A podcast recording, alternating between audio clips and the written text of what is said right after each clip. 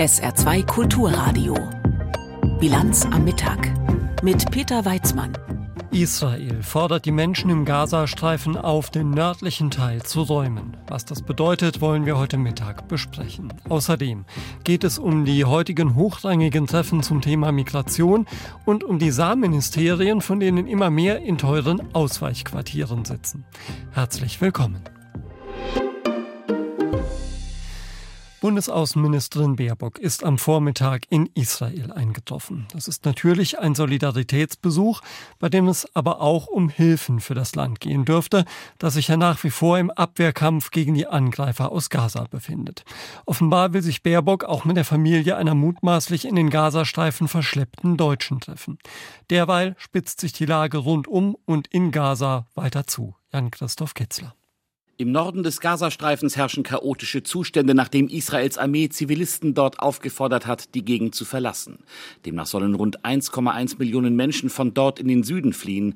Israel bereitet im Norden offenbar weitere schwere Luftangriffe vor und möglicherweise auch den Einsatz von Bodentruppen. Ziel ist es, die Terrorstruktur der Hamas zu zerstören. Experten gehen davon aus, dass das aus der Luft allein nicht geht. Die Hamas und auch der islamische Dschihad greifen Israel immer wieder aus Wohngebieten an und nutzen die Bevölkerung in Gaza als Menschen menschliche Schutzschilde. Auch in der Nacht hat die Israel wieder rund 750 Ziele im Gazastreifen angegriffen. Auch heute flogen Raketen aus Gaza auf Israel, auch in die Stadt Ashkelon.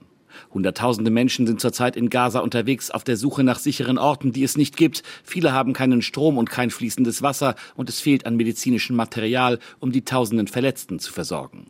Infolge des Angriffs aus dem Gazastreifen auf Israel sind dort inzwischen mehr als 1300 Menschen gestorben, Tausende sind verletzt, rund 150 Geiseln wurden in den Gazastreifen verschleppt, ihr Schicksal ist weiter ungewiss. Soweit Jan-Christoph Kitzler mit ersten Informationen zur Lage im Nahen Osten.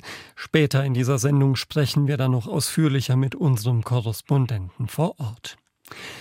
Auf der A94 bei Ampfing in Bayern sind vergangene Nacht bei einem Unfall mit einem Schleuserfahrzeug sieben Menschen ums Leben gekommen, darunter ein sechsjähriges Kind. Der Wagen war einer Streife der Bundespolizei aufgefallen. Der Fahrer beschleunigte daraufhin und verlor die Kontrolle. 23 Menschen waren in dem Fahrzeug, das für maximal neun Personen zugelassen ist. Die Flüchtlinge stammen aus Syrien und aus der Türkei.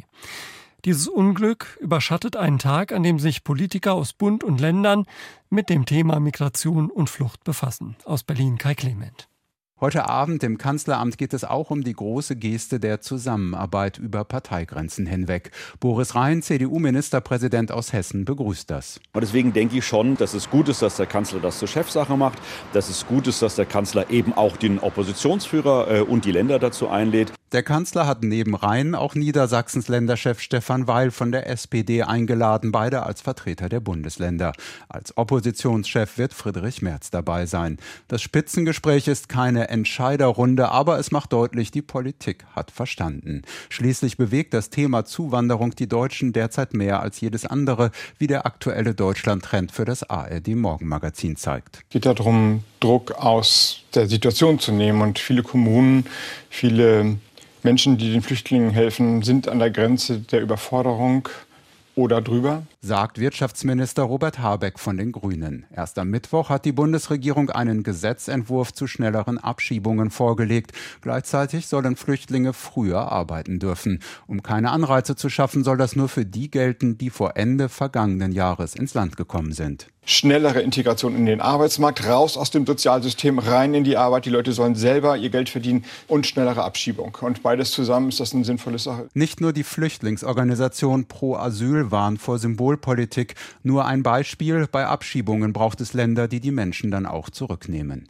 Die grüne Jugend ist besorgt, dass die Debatte immer weiter nach rechts wandert. Timon Ginos, Bundessprecher der Nachwuchsorganisation, äußert sich im SWR-Interview der Woche. Olaf Scholz und andere verfolgen gerade eine Strategie, zu glauben, man kann die AfD jetzt zurückdrängen oder klein halten, indem man ja eine maximal harte, unmenschliche Migrationspolitik durchsetzt. Das Ringen um die richtigen Lösungen ist kompliziert, mal ganz abgesehen davon, dass die EU die großen Linien der Asylpolitik regelt. So will die CDU die Liste sicherer Herkunftsländer ausweiten, die FDP könnte da mitgehen, Grüne und Teile der SPD nicht. Die Union fordert immer wieder Zahlungen an Geflüchtete durch Chipkarten zu ersetzen. Das sei Ländersache und längst möglich, erwidert die Regierung, sei aber genau wie Sachleistungen in der Regel zu kompliziert. Hessens Ministerpräsident spielt den Ball nun zurück. Chipkarte ja, aber. Das muss aber, wenn, dann äh, auch bundesweit umgesetzt werden. Das ist nichts, was in 16 äh, Ländern einzeln umgesetzt werden kann. Die Länderchefs wollen außerdem für die Betreuung der Geflüchteten mehr Geld. Statt wie bisher Pauschalzahlungen sind inzwischen pro Kopf Beträge vereinbart, allerdings ist deren Höhe strittig. Seit gestern sitzen die Ministerpräsidenten zusammen und bereiten damit auch das Treffen mit dem Kanzler vor, sagt Niedersachsens Länderchef Stefan Weil. Es ist nicht verkehrt, äh, dass die Länder in dieser Hinsicht vorlegen, äh, denn wir sind eben doch sehr dicht an der Basis. Und deswegen werden wir uns, glaube ich, alle maximal Mühe geben, hier auch tatsächlich Fortschritte zu erzielen. Mit dem Gespräch heute bereitet Bundeskanzler Olaf Scholz auch das Treffen mit allen Länderchefs in knapp einem Monat vor. Seine Losung? Wir müssen strikt sein, klar sein, aber immer ohne Schaum vom Mund handeln.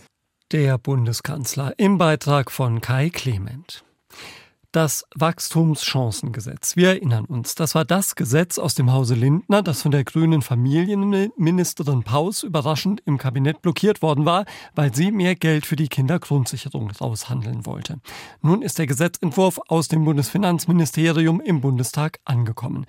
Vielleicht kommen Pläne wie eine Prämie für Investitionen in den Klimaschutz und steuerliche Anreize für den Wohnungsbau gerade rechtzeitig, denn die Bundesregierung hat erst vor kurzem ihre Konjunkturprognose gesenkt und erwartet nun für dieses Jahr einen Rückgang der Wirtschaftsleistung um 0,4 Prozent. Lothar Lenz fasst die Bundestagsdebatte für uns zusammen. Bei der ersten Lesung warb die Ampelkoalition geschlossen für das Gesetzespaket. Katja Hessel, parlamentarische Staatssekretärin der FDP. Unser Land steht am Scheideweg. Ob Wachstum oder Stagnation, ob Spitzengruppe oder Mittelmaß, Dafür aber müssen wir produktiver, innovativer und wettbewerbsfähiger werden.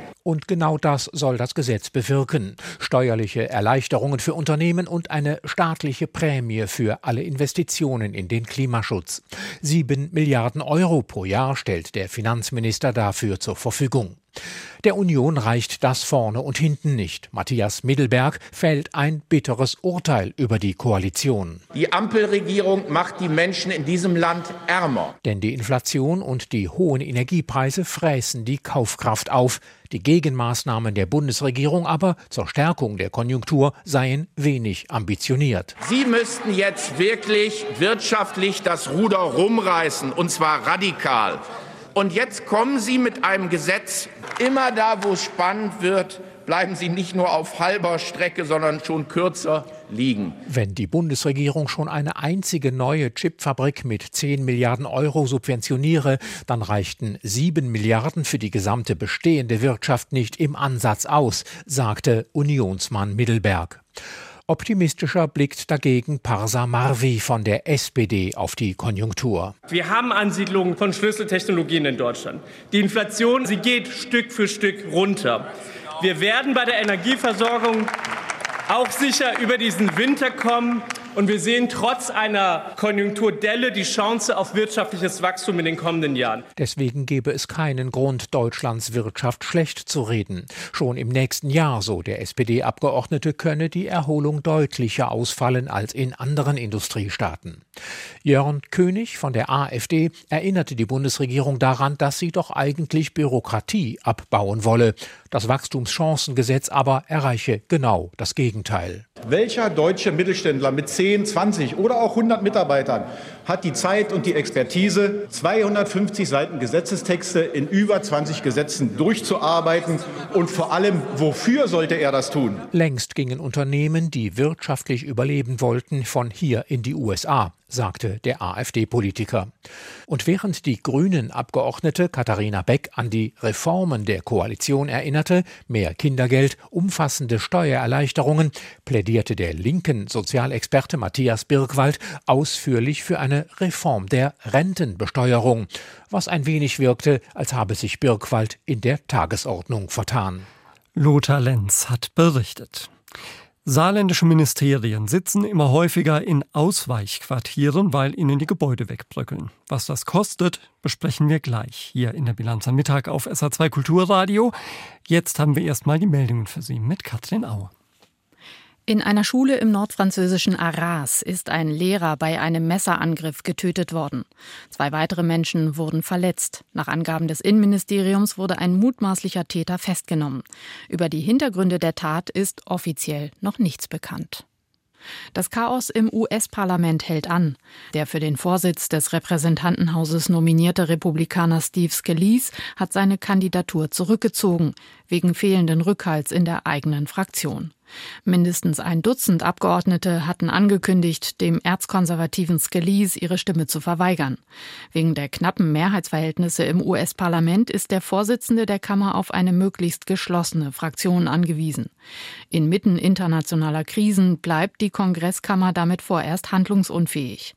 Der Sprecher des US-Repräsentantenhauses kommt in der staatlichen Rangfolge an dritter Stelle, hinter dem Präsidenten und dessen Vize. Deutschland hat von Januar bis August mehr als doppelt so viele E-Autos exportiert wie im selben Zeitraum vergangenes Jahr. Nach Angaben des Statistischen Bundesamtes wurden 520.000 batteriebetriebene Autos ins Ausland verkauft. Vor einem Jahr waren es in der gleichen Zeitspanne 255.000 E-Autos. Auch die Importe von E-Autos sind deutlich gestiegen, um fast 67 Prozent. Sie kamen vor allem aus China, Südkorea und Frankreich. Klassische Verbrennerautos machen zwar immer noch den Großteil der Importe und Exporte aus, hier stiegen die Zahlen allerdings deutlich weniger stark an. Wenn man in Saarbrücken über die Westspangenbrücke fährt, kann man natürlich unter Beachtung des fließenden Verkehrs auch einen Blick auf den großen weißen Pingusson-Bau werfen. Und mittlerweile muss man auch gar nicht mehr so genau hinschauen, um festzustellen, dass dieses Gebäude in einem katastrophalen Zustand ist. Das Bildungsministerium, das dort früher untergebracht war, das musste schon vor fast zehn Jahren ausziehen. Seitdem gammelt das Gebäude vor sich hin, die Sanierungskosten klettern. Und es ist nicht das einzige Ministerium, das Probleme mit der Bausubstanz hat. Mehr als die Hälfte der Ministerien ist ab kommendem Jahr in Ausweichquartieren untergebracht. Mehr als die Hälfte. Frage an Janik Böffel aus unserer Landespolitikredaktion. Janik, wie konnte es dazu kommen? Ja, indem sozusagen die Bausubstanz jahrelang vor sich hingegammelt ist. Also das Pinguson-Gebäude war sozusagen der erste Punkt, war auch mit eines der ältesten Gebäude, die betroffen waren. Dann kam jetzt in diesem Sommer das Finanzministerium dazu. Man sieht es ebenfalls prominent an der alten Brücke in Saarbrücken. Es ist schon seit Monaten eingerüstet, weil die Platten sind von den Wänden gefallen. Teils wirklich gefährlich. Dann kam noch dazu, dass innen drin die Bausubstanz so in die Jahre gekommen ist. Es ist heiß im Sommer, es ist eisekalt im Winter. Dazu fehlt es an IT-Infrastruktur. Deshalb ist das Finanzministerium im Sommer umgezogen auf ein Ausweichquartier auf dem Eschberg. Und dann kommen jetzt Anfang kommenden Jahres noch das Innenministerium und das Gesundheitsministerium dazu. Die werden auch in die Innenstadt ziehen, weil auch dieses Gebäude so in die Jahre gekommen ist, so vor sich hingegammelt ist, dass es einfach keine andere Alternative gab, als auszuziehen. Und dann haben wir einfach vier Ministerien, die ausgezogen sind, weil die Bausubstanz so kaputt ist und das ist nicht ganz frei von Ironie mit dem Innenministerium und dem Finanzministerium sind ausgerechnet die beiden Ministerien betroffen, die in den vergangenen Jahren für den Bau zuständig waren. Ja, das passt natürlich irgendwie besonders. Wenn die jetzt alle in Ausweichquartieren sitzen, dann kann man ja wohl feststellen, dass es solche Ausweichquartiere nicht kostenlos gibt. Was kommt denn da so zusammen an Miete? Naja, einiges. Das muss man tatsächlich so sagen. Wenn wir die in den Ausweichquartieren zusammenrechnen, sind das 4,6 Millionen Euro im Jahr. Dazu kommen noch weitere Mietkosten, nämlich das Wirtschaft und das Justizministerium wohnen sozusagen planmäßig zur Miete im Haus der Wirtschaft. Wenn wir das auch noch draufrechnen, sind es 6,9 Millionen Euro. Und wir reden hier von relativ langen Zeiträumen. Das Finanzministerium ist über zehn Jahre auf dem Eschberg angemietet. So lange läuft der Vertrag. Das Gesundheits- und Innenministerium, die in die Gebäude der Saarlandversicherung in der Saarbrücker Innenstadt ziehen, auch für zehn Jahre der Mietvertrag abgeschlossen. Und wenn wir das Bildungsministerium nehmen in der alten Post, dort läuft zwar der Mietvertrag kommendes Jahr aus, aber Die würden gerne wieder zurück in den Perngusson-Bau und dass der zeitnah saniert wird, das glaube ich nicht. Also über einen sehr langen Zeitraum werden sich diese Mietkosten addieren. Ja, dann stellt sich die Frage, was denn dann mit den Sanierungen ist. Also geht da was voran? Wann werden die wieder zurückziehen in die Stammhäuser? Das wird dauern. Das Einzige, wo sozusagen ein Plan bisher feststeht, ist das Finanzministerium. Da ist klar, dass das saniert werden soll. Da ist eine Ausschreibung draußen. Da reden wir von einer Summe klar über 30 Millionen Euro. Ob das am Ende reichen wird, wir wissen es, bei Bauprojekten wird es teurer. Dann schauen wir uns den Pinguisson-Bau an. 53 Millionen ist die jüngste Schätzung, die ist aber auch mittlerweile schon vier Jahre alt, also vor dieser galoppierenden Inflation. Das heißt, mit 53 Millionen Euro wird es nicht getan sein. Wir warten immer noch auf ein Nutzungskonzept für den Pingüssorbau und dann schauen wir uns noch das Innen- und Gesundheitsministerium an. Dort steht noch nicht mal fest, wie die Folgenutzung aussehen wird. Also ob die beiden Ministerien überhaupt dort wieder einziehen werden. Das heißt, es steht nur eine Summe X, aber es ist nicht allzu hoch gegriffen, wenn man sagt, da werden über 100 Millionen Euro Sanierungskosten für diese Ministerien zusammenkommen. Das sind stattliche Zahlen. Und wenn man sich das mal als Ganzes nochmal anguckt, dann muss man ja feststellen, dass im Moment eigentlich nur noch drei Ministerien dort untergebracht sind, wo sie hingehören. Die Sanierungskosten wachsen, du hast es gesagt. Was ist das alles denn eigentlich für ein Zeichen für dieses Land? Na, man könnte es so ausdrücken, der Fisch bröckelt vom Kopf her. Nämlich es ist an den Ministerien so, wie es an so vielen Stellen in diesem Land ist. Der Sparkurs der vergangenen Jahre und mittlerweile Jahrzehnte hat dort Spuren hinterlassen. Natürlich ist es in der Verkaufe schwierig, wenn das ganze Land spart und dann muss man 20 Millionen in die Sanierung eines Ministeriums stecken oder im laufenden Betrieb schrittweise Millionenbeträge zusammenkommen. Das verkauft keine Regierung gerne, dass sozusagen an der eigenen Residenz Geld ausgegeben wird. Aber man muss es einfach so sagen, die Alternative merken wir jetzt. Dadurch, dass man so lange nicht investiert hat in diese Ministerien, kommt einerseits der Mietkostenanteil dazu, aber vor allem die Sanierungskosten sind Jahr für Jahr gestiegen und werden in der Nichtnutzung weiter steigen. Und das ist sicher nicht die bessere Alternative. Aber wie gesagt, ich glaube, es ist der Ausdruck für den kompletten Sanierungsstau in diesem Land, der sich auch an der Landesspitze bemerkbar macht. Zum schlechten Zustand vieler Regierungsgebäude im Saarland waren das Informationen von Jannik Böffel aus unserer Politikredaktion und wir haben kurz vor der Sendung miteinander gesprochen. Die sechs Staaten des Westbalkans Bosnien-Herzegowina, Serbien, Kosovo, Montenegro, Nordmazedonien und Albanien. Sie alle könnten mal EU-Mitglied werden, aber der Weg ist noch sehr weit. Auf diesem Weg gibt es jährliche Treffen der Staats- und Regierungschefs der Westbalkan und der EU-Länder. Am kommenden Montag gibt es wieder so ein Treffen, unter anderem mit Bundes Bundeskanzler Scholz, dem französischen Präsidenten Macron und EU-Kommissionspräsidentin von der Leyen. Doch überschattet wird das Ganze von einem bewaffneten Angriff von Serben im Nordkosovo. Oliver Schosch. Knapp drei Wochen nach dem Angriff einer serbischen paramilitärischen Gruppe herrscht im Norden des Kosovo eine angespannte Stimmung. Die Serbin Gordana Radojkovic betreibt eine Gaststätte in Banjska, dem Ort, in dem ein kosovo-albanischer Polizist durch einen Sprengsatz getötet wurde und bei einer Schießerei in einem Kloster drei Angreifer starben. Hier gibt es keinen Frieden und du hast keine Hoffnung mehr auf irgendetwas Schönes nach all dem, was hier passiert ist. Es hauen immer mehr Leute ab, vor allem Junge. Nur wir Alten sind noch hier. Doch Gordana Radojkovic sieht die bewaffneten Angreifer von Banska nicht als Terroristen. Sie hätten die serbische Minderheit schützen wollen und dennoch hätten sie nicht zu den Waffen greifen dürfen, sagt Radojkovic. Man löst nichts durch eine Schießerei. Wir haben durch keinen Krieg irgendetwas gewonnen. Wir wurden vertrieben, die wurden vertrieben. Ich fühle mich nach all dem wirklich zu niemandem mehr zugehörig. Es ist ein Lokalpolitiker, der sich zum bewaffneten Angriff am 24. September bekannt hat. Milan Radojcic, Vizechef der stärksten serbischen Partei im Nordkosovo, Geschäftsmann und Mafioso. Er ist nach Serbien geflohen, hat sich dort den Behörden gestellt und wartet nun auf seinen Prozess. Vorerst auf freiem Fuß. Drei Angreifer konnten noch im Kosovo festgenommen werden, sie sind dort in Untersuchungshaft. Der Rest soll in Serbien untergetaucht sein. Der kosovarische Premierminister, der Albaner Albin Kurti, kritisiert das Verhalten Serbiens und wirft der Regierung in Belgrad vor, die bewaffneten Aufständischen gelenkt zu haben. Die Freilassung Milan Radojcics weniger als 24 Stunden nach seiner Festnahme ist ein Zeichen dafür, dass sich solche Angreifer neu gruppieren können. Unsere Geheimdienste haben festgestellt, dass serbische Kriminelle Provokationen planen, die die Kosovo-Polizei als Unterdrückungsmacht aussehen lassen und von Serbien wurden die Terroristen von Banska als Helden und Märtyrer behandelt. In der Tat haben viele Serben für die getöteten Angreifer Kerzen niedergelegt. In den regierungstreuen serbischen Medien wurden sie als Opfer des gewalttätigen kosovarischen Regimes dargestellt. Der serbische Präsident Alexander Vucic schwankt in seinen Darstellungen. Einerseits verurteilt er, dass ein kosovarischer Polizist getötet wurde, andererseits nimmt er den in Serbien vor Gericht stehenden mutmaßlichen Rädelsführer der paramilitärischen Gruppe in Schutz. Immerhin gilt Radojcic als Vucics politischer Verbündeter aus ein und derselben Parteienstruktur.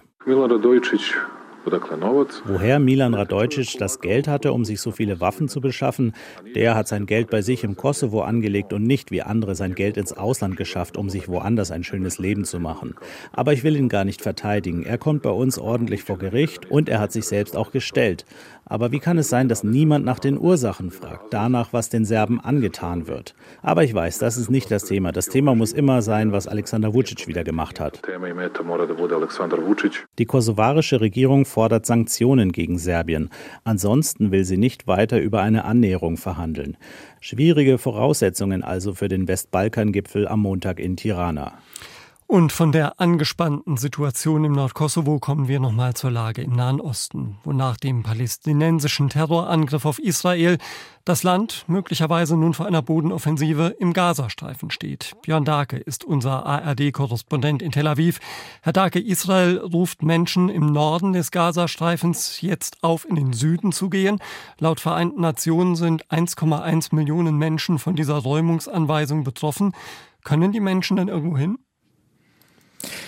Es ist schwer und wir hören von den Menschen in Gaza große Verzweiflung. Sie wissen nicht, wohin. Noch dazu hören wir, oder so sagt es die israelische Armee, Hamas habe da Straßensperren errichtet, hindere die Menschen daran, auch in den Süden zu gehen.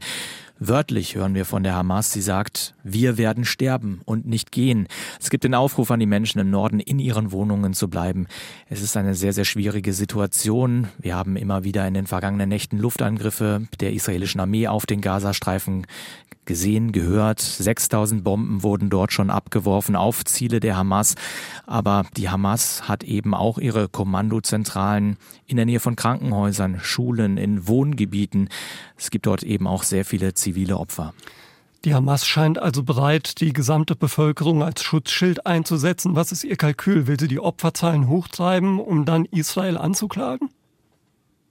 Das ist natürlich etwas, was dahinter steht. Die Terrororganisation benutzt schon immer Menschen als Schutzschilde, hat sich in Tunneln unter den Gazastreifen unter Wohngebieten auch eingegraben, hat er ihre Kommandozentralen, bereitet dort Raketen vor, um sie auf Israel, auf Wohngebiete dort abzuschießen, so wie wir es in diesen Minuten auch wieder erleben. Die Hamas hat, ja, nimmt da keine Rücksicht auf die Menschen. Es ist eine Terrororganisation.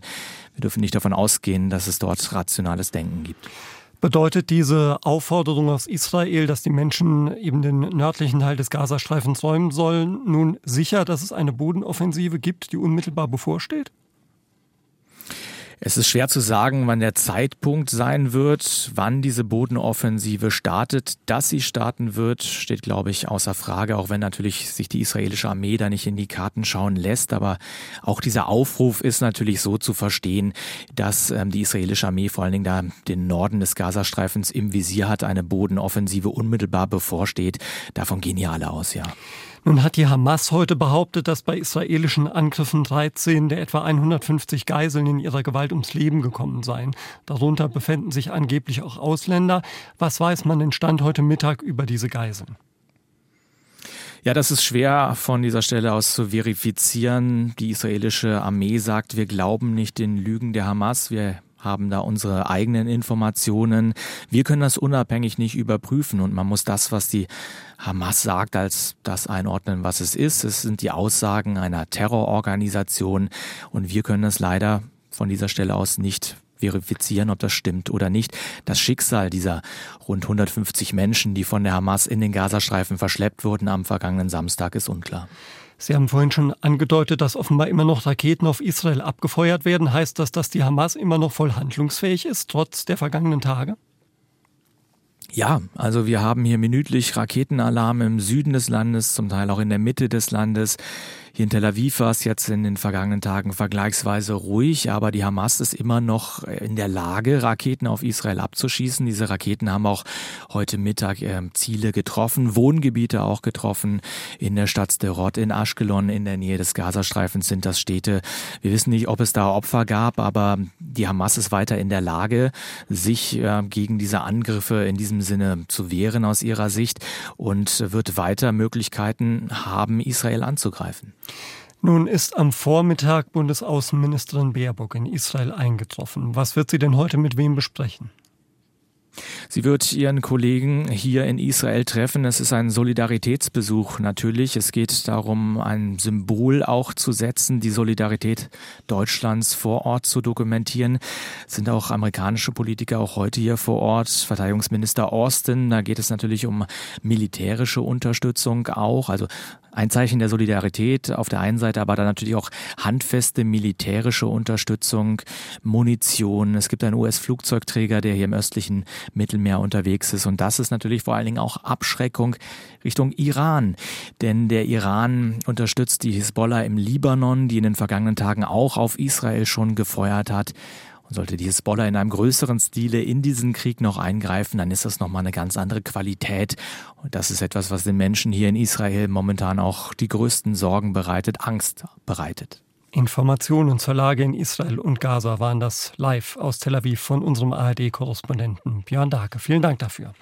Schauen wir noch kurz auf das Wetter im Saarland. Heute gibt es einen weitgehend freundlichen Mix aus Sonne und Wolken. Es bleibt durchweg trocken und wird nochmal 23 bis 27 Grad warm.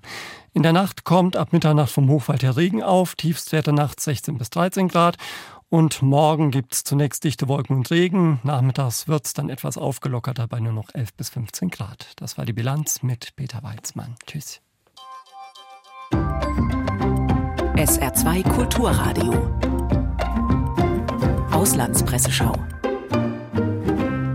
Wieder befassen sich viele Kommentare mit den Folgen sowohl des Großangriffs der islamistischen Hamas auf Israel als auch der möglichen weiteren Gegenschläge. So fordert etwa The Irish Times aus Dublin, Ausländische Regierungen sollten so viel Druck wie möglich auf Israel ausüben, um zu erreichen, dass es Racheaktionen vermeidet, die letztlich der Hamas bei ihrem Ziel in die Hände spielen, die regionalen Spannungen zu eskalieren und den Konflikt auszuweiten. Die US-Regierung hat eine besondere Verantwortung dabei, die Führung zu übernehmen, auch wenn der Umgang mit einer stark rechtsgerichteten israelischen Regierung nicht einfach sein wird. Auch Libération aus Frankreich hofft am Ende vor allem auf den US-Präsidenten.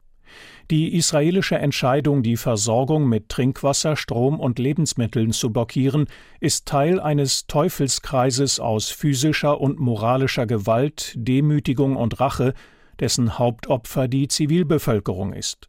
Über ihren Köpfen die israelischen Bomben, unter ihren Füßen ein riesiges Netz unterirdischer Gänge, die den Großteil der Männer und Waffen der Hamas beherbergen.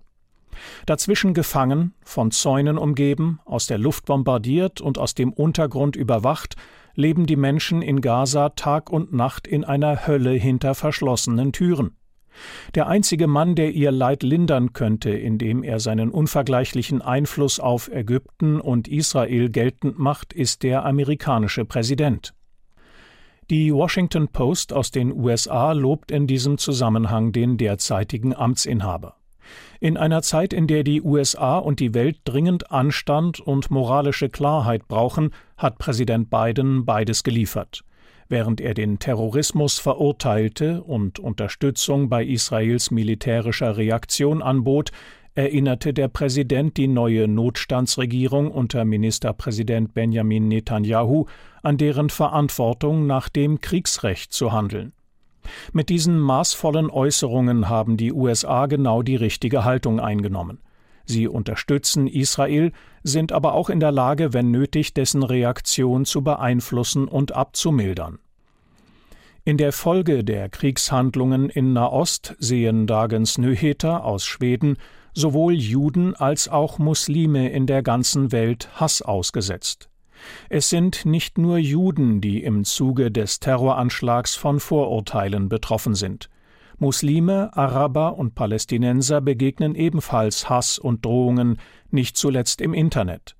Das Pendant zu den Gewaltanhängern, die jubelnd Hamas-Flaggen schwenken, sind die Islamophoben, die dazu aufhetzen, den Islam auszurotten und Gaza dem Erdboden gleichzumachen. Man kann nicht einem palästinensischen oder muslimischen Kollektiv die Schuld für das geben, was Extremisten tun oder predigen. Indem man voreingenommene Schlüsse über die gesamte Gruppe zieht, verringert man zudem die Verantwortung der tatsächlich Schuldigen. Das waren Auszüge aus Kommentaren der internationalen Presse, zusammengestellt von Felix Sprung.